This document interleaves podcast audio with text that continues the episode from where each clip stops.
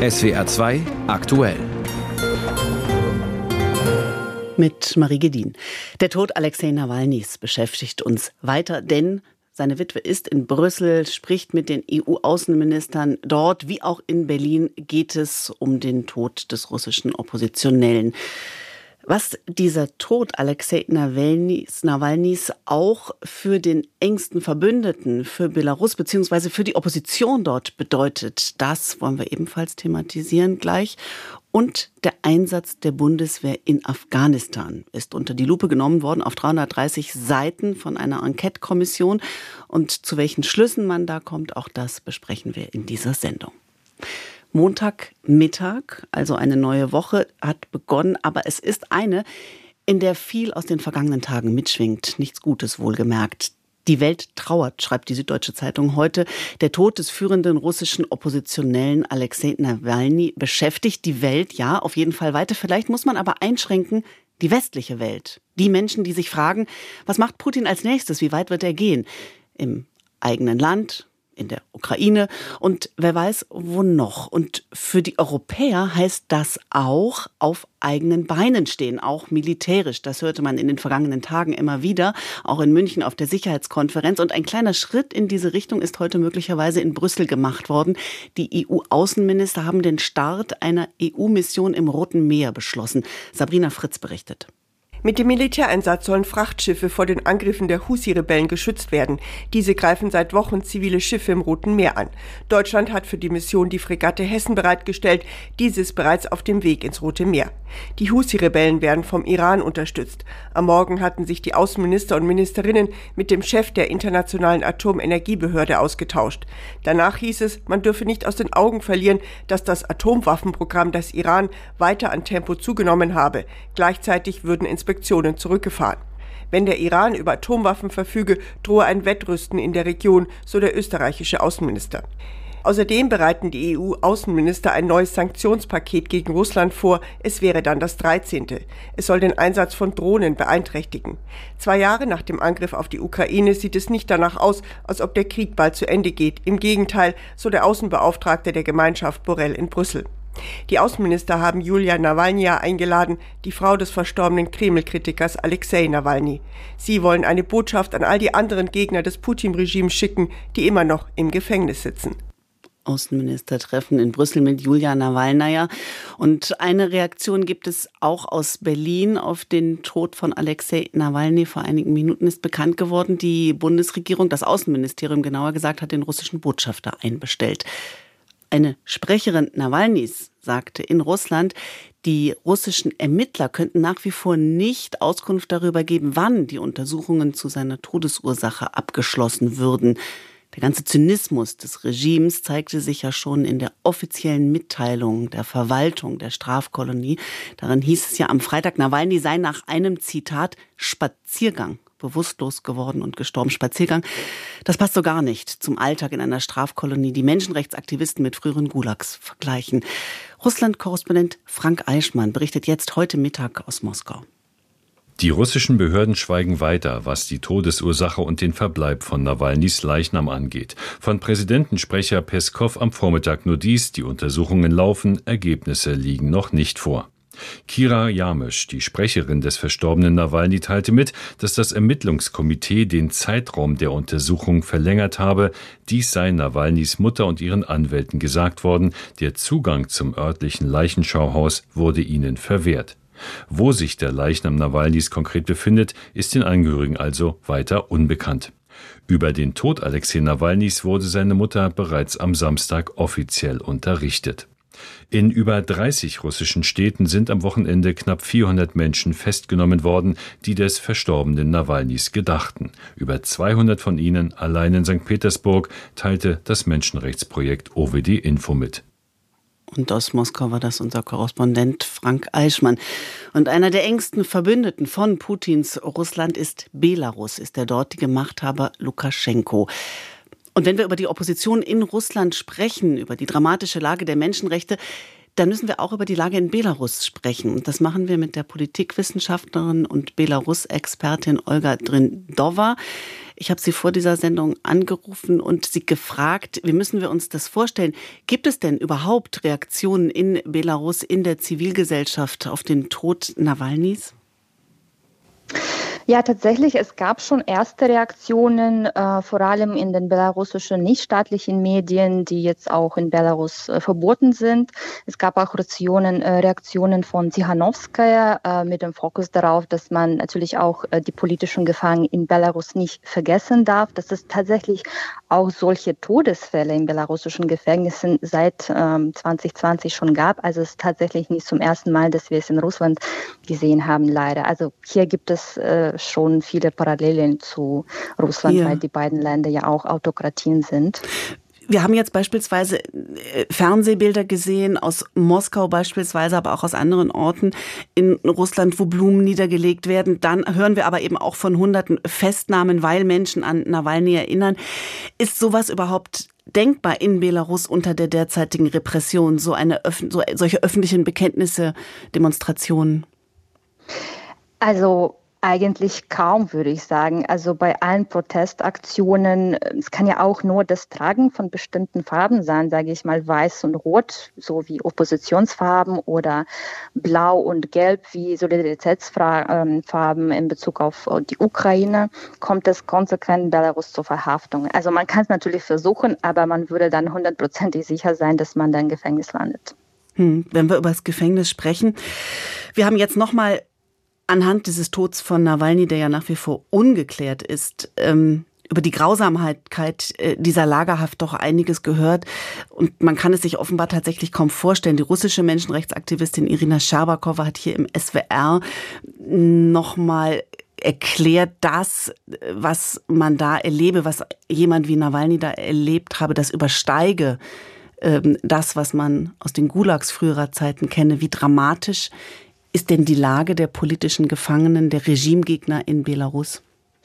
Ich würde sagen, das ist sogar sehr ähnlich. Also äh, wir haben ja zum Beispiel heute, äh, es gibt bereits sehr lange, teils schon fast seit über einem Jahr oder sogar mehr als über ein Jahr, einem Jahr keine Information über mehrere verhaftete Oppositionsfiguren, also wie jetzt ähm, Maria Kolesnikova oder Viktor Babarika, so dass es leider eigentlich gar nicht bekannt ist, ob sie noch am Leben sind. Und wie gesagt, es gab auch schon mehr, äh, mehrere Todesfälle äh, in den belarussischen Gefängnissen. Und ähm, also das äh, in Belarus heißt dieser Dienst ja auch KGB, nicht umsonst. Das ist das einzige Land, wo KGB noch KGB heißt. Das ist sozusagen so eine Erbe nach den Sowjetzeiten und dadurch gibt es auch direkte Parallelen. Also Zustand der Menschen in belarussischen Gefängnissen ist sehr schlecht. Man kann es auch äh, bei den äh, Berichten der Menschenrechtsorganisationen äh, verfolgen und dagegen kann man leider hier aus dem Westen so gut wie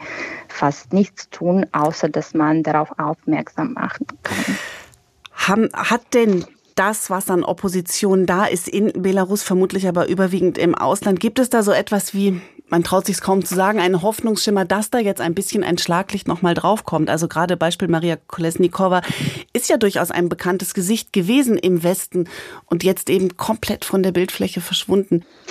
Ähm, es ist tatsächlich schwer einzuschätzen. Also es gibt äh, nicht so viele Informationen darüber. Es gibt bestimmt Gesprächskanäle von Deutschland ähm, nach Belarus, ähm, also Richtung Regierung auch. Es gibt, ich weiß, dass es auch Versuche gibt, mit bestimmten äh, Menschen dort zu sprechen über die humanitäre Lage der äh, politischen Gefangenen. Es gibt auch Versuche, sogar seitens der demokratischen Kräfte sozusagen diese Sanktionsfrage und humanitäre Frage voneinander zu trennen, obwohl man sich auch nicht darauf geeinigt hat bis jetzt, ob es richtig ist oder nicht. Also ich glaube, das Einzige, was mir, ähm, also oder das Wichtigste, was man eben so machen kann hier von Deutschland aus, ist, dass ähm, die Aufmerksamkeit da ist in den Medien, aber auch auf politischer Ebene. Es gibt zum Beispiel äh, so eine Freundschaftsgruppe im Bundestag in Deutschland, ähm, äh, die immer wieder politische Aufmerksamkeit äh, Aufsichtssiegen in Bezug auf äh, die politischen Gefangenen in Belarus. Es gibt auch Versuche seitens der m, deutschen Zivilgesellschaft, ähm, Spenden zu sammeln, den Familien Belarus, der Familien der politischen Gefangenen zu helfen, vielleicht auch Postkarten zu schicken, aber es gibt natürlich keine Garantie, dass diese Postkarten jeweils ankommen. Auf jeden Fall ist es ein Zeichen dafür, dass die Menschen einfach ja, dass die Menschen nicht vergessen werden und ähm, dass die Gesellschaft solidarisch ist. Sagt Olga Drindova, die Politikwissenschaftlerin, ist Expertin für Belarus, unter anderem bei der Forschungsstelle Osteuropa Bremen. Der noch immer ungeklärte Tod Alexei Nawalnys beschäftigt heute die EU-Außenminister in Brüssel, das haben wir vorhin gehört. Aber er beschäftigt auch die Politik in Berlin. Und beides kommt heute Mittag bei einem Termin zusammen, denn Ursula von der Leyen, die amtierende EU-Kommissionspräsidentin, ist zu Gast beim CDU-Bundesvorstand in Berlin. Und da könnte ihre Partei sie als Kandidatin für die Spitzenkandidatur zur Europawahl vorschlagen. Etwas, was sie so ja bislang noch nicht in Anführungsstrichen durchmachen musste. Aus Brüssel berichtet EU-Korrespondent Jakob Mayer. Wenn Ursula von der Leyen nach der Sitzung der CDU-Führung in Berlin am Mittag ihre Kandidatur für eine zweite Amtszeit erklärt, schlüpft sie in eine neue Rolle, die der Wahlkämpferin. 2019 schafft sie es fast ohne Kampf an die Spitze von Europas mächtigster Behörde. Die Staats- und Regierungschefs setzen sie als Kommissionspräsidentin gegen ein zerstrittenes EU-Parlament durch. Ein holpriger Start gibt sie damals zu. Of course it was a bumpy start we had together. Diesmal wird von der Leyen als Spitzenkandidatin der christdemokratischen Europäischen Europäischen Volkspartei antreten, nachdem die sie Anfang kommenden Monats offiziell nominiert hat. Um Kommissionschefin bleiben zu können, braucht sie den Rückhalt der EU-Regierungen. Nicht einfach. Noch schwieriger die Mehrheit im EU-Parlament. Die fiel schon 2019 denkbar knapp aus und so könnte es wieder laufen, falls die Fraktionen am rechten Rand zulegen. Im Wahlkampf muss die CDU-Politikerin zunächst die eigenen Reihen schließen. Die EVP-Fraktion, in der die Europaabgeordneten von CDU und CSU sitzen, hat zuletzt wichtige Umweltgesetze blockiert. Von der Leyen bemüht sich sichtlich, auf sie zuzugehen. Wir brauchen mehr Dialog und weniger Polarisierung. Und aus diesem Grund möchten wir einen strategischen Dialog zur Zukunft der Landwirtschaft in der Europäischen Union starten. Erklärt die Präsidentin im September und sie macht Zugeständnisse. So verzichtet Brüssel auf das Vorhaben, Ackergifte drastisch einzuschränken. Anhänger wie Kritiker würdigen von der Leyens Leistung als Krisenmanagerin. Unter ihrer Führung gewinnt die Kommission an Macht und Einfluss. In der Corona-Pandemie beauftragen die Mitgliedstaaten ihre Behörde, Impfstoffe zu beschaffen. Ich mag mir gar nicht ausmalen, was es bedeutet hätte, wenn einige wenige große Mitgliedstaaten sich Impfstoff gesichert hätten und der Rest leer ausgegangen wäre. Seit dem russischen Überfall auf die Ukraine vor zwei Jahren organisiert die Kommission Hilfe für das Land, dessen Annäherung an die EU und die Sanktionen gegen Moskau. Dabei stimmt sich von der Leyen eng mit US-Präsident Joe Biden ab gemäß ihrem Anspruch, eine geopolitische Kommission zu führen. Wir haben die Geburt einer geopolitischen Union erlebt, die die Ukraine unterstützt, Russlands Aggression widersteht und auf ein selbstbewusst agierendes China reagiert. Dass die Präsidentin Deutsche ist, wird sehr deutlich, als sie nach dem Hamas-Überfall auf Israel dessen Selbstverteidigungsrecht betont, ohne ebenso nachdrücklich den Schutz von Zivilisten einzufordern. Das kommt bei einigen Regierungen und manchen in ihrer Behörde nicht gut an. Brüssels wichtige Aufgabe bleibt, Finanzhilfe und militärische Unterstützung für die Ukraine sicherzustellen, umso mehr als Zweifel an der Verlässlichkeit der USA bestehen. Und da ist Ursula von der Leyens eigentliches Vorhaben, das schon allein mehrere Amtszeiten beanspruchen würde, der Kampf gegen den Klimawandel. Die meisten Gesetze dazu sind beschlossen. Sie verlangen Regierungen und Bevölkerung viel ab. Darüber können Zugeständnisse im Wahlkampf nicht hinwegtäuschen. Vor zweieinhalb Jahren betont die Kommissionschefin noch, gegen den Klimawandel weniger oder nichts zu tun bedeutet buchstäblich alles zu verändern. Falls Ursula von der Leyen im Amt bleibt, kann sie durchsetzen, was sie angestoßen hat. Sie ist noch nicht fertig. Aus Brüssel Jakob Mayer über Ursula von der Leyen. Die CDU-Politikerin will noch einmal antreten, offenbar als Kommissionschefin. Gut 20 Jahre hat der Bundeswehreinsatz in Afghanistan gedauert und die Bilder vom Ende dieses Einsatzes 2021 waren an Dramatik kaum zu überbieten. Ein überhasteter Abzug, ein Land, das im Chaos zurückblieb. Allein die Bilder vom Flughafen in Kabul gingen damals um die Welt. Im Jahr darauf, 2022, setzte die Bundesregierung eine Enquete-Kommission ein. Es sollten Vorschläge her, welche Lehren aus diesem Afghanistan-Einsatz gezogen werden sollen, können, müssen. Und heute Nachmittag gibt es einen Zwischenbericht dieser Kommission, rund 330 Seiten. Sie liegen dem NDR vor. Gabor Hallas habe ich gesprochen, der für den NDR in Berlin ist. Ich zitiere mal der größte, teuerste, opferreichste Kriegseinsatz der vor allem westlichen Staatengemeinschaft endete mit einem militärischen Scheitern. Gabor Hallas, also ein komplett verheerendes Zwischenfazit? Das würde ich schon so interpretieren. Das ist jetzt echt eine ehrliche und schonungslose Bilanz. Da steht ja wirklich eben drin, strategisch gescheitert. Und das ist natürlich besonders bitter, weil wenn man überlegt, Deutschland hat sich 20 Jahre engagiert, hat viele Milliarden ausgegeben, etwa 17 Milliarden Euro ohne die Entwicklungshilfe. Wenn man an die mehr als 50 Soldaten denkt, Bundeswehrsoldaten, die in Afghanistan getötet wurden und natürlich auch bitter für die Menschen dort im Land, die sich ja Hoffnung gemacht haben. Mhm. Äh, das finde ich einen wichtigen Punkt, denn Sie selbst äh, waren ja als Korrespondent mehrfach in Afghanistan, auch mit bei der Bundeswehr.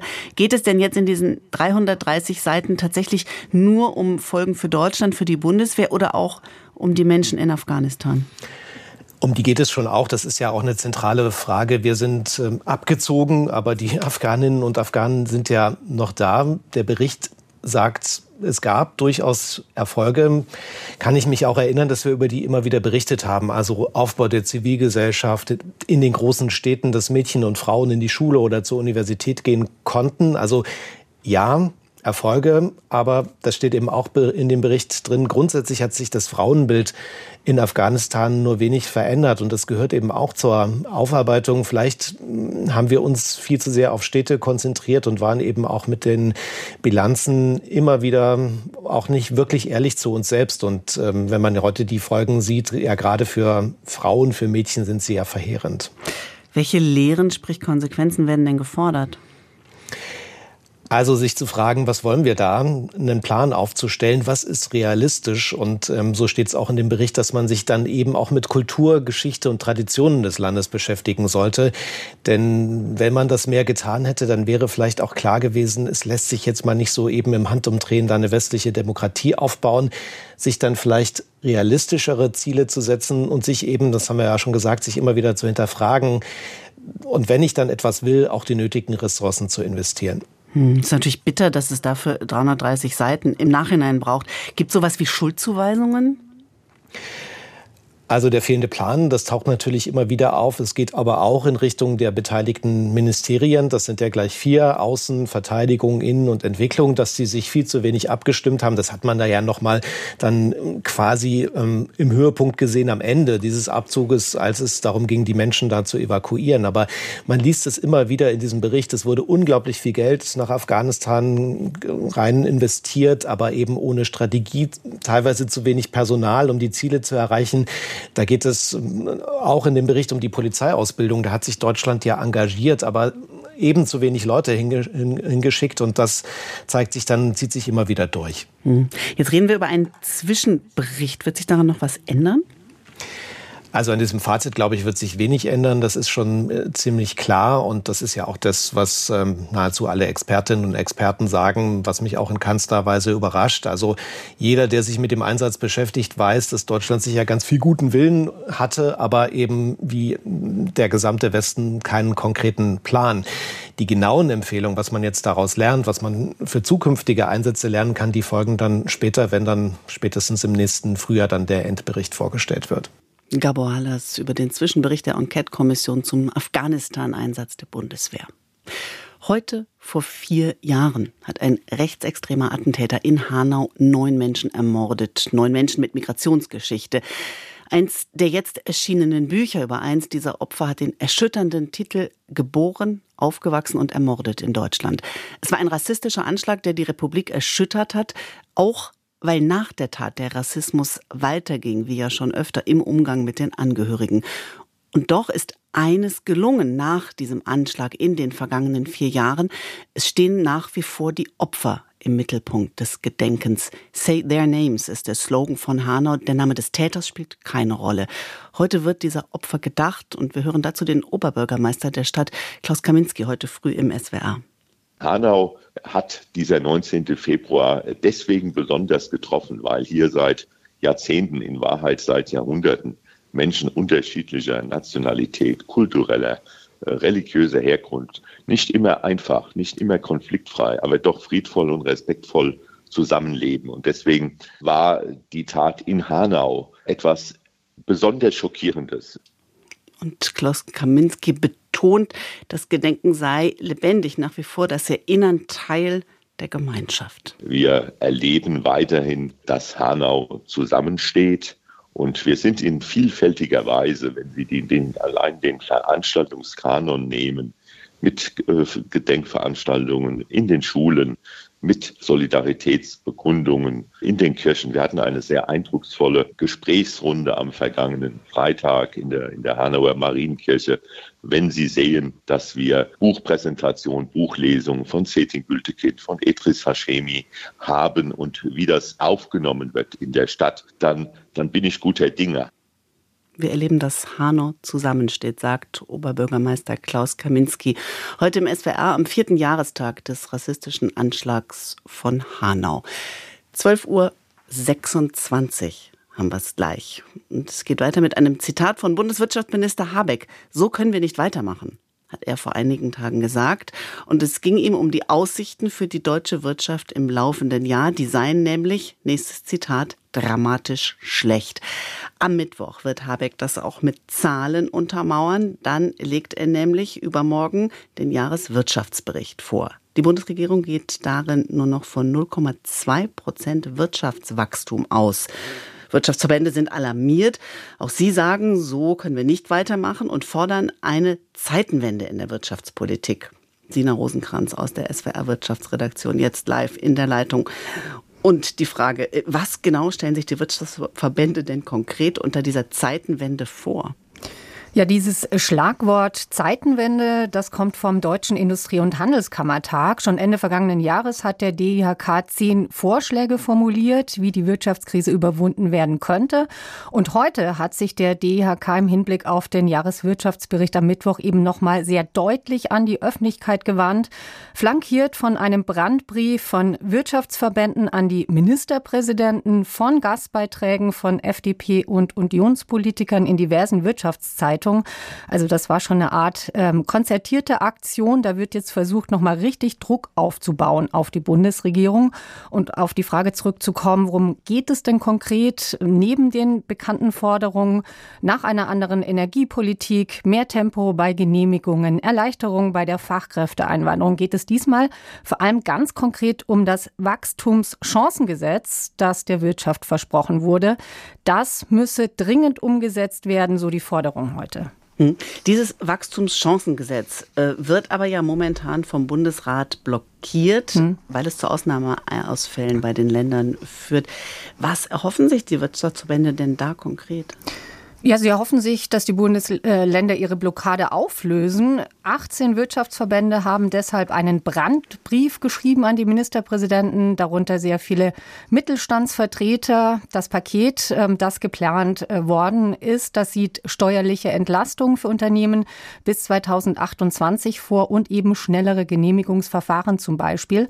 Aber die Bundesländer wollen da eben nicht mitziehen, weil sie Steuerausfälle befürchten und die Union wiederum dieser gesagt, wir stimmen nur zu, wenn die Regierung die geplanten Streichungen von Agrardieselsubventionen wieder zurücknimmt. Also das wird da auch noch mit reingemischt. Am Mittwochabend soll der Vermittlungsausschuss von Bundestag und Bundesrat nun eine Lösung finden. Also auch da ist der Mittwoch der entscheidende Tag womöglich. Und es zeichnet sich ab, dass das Entlastungsvolumen noch mal deutlich reduziert wird, um einen Kompromiss eben möglich zu machen von ursprünglich fast 8 Milliarden auf 3 Milliarden Euro.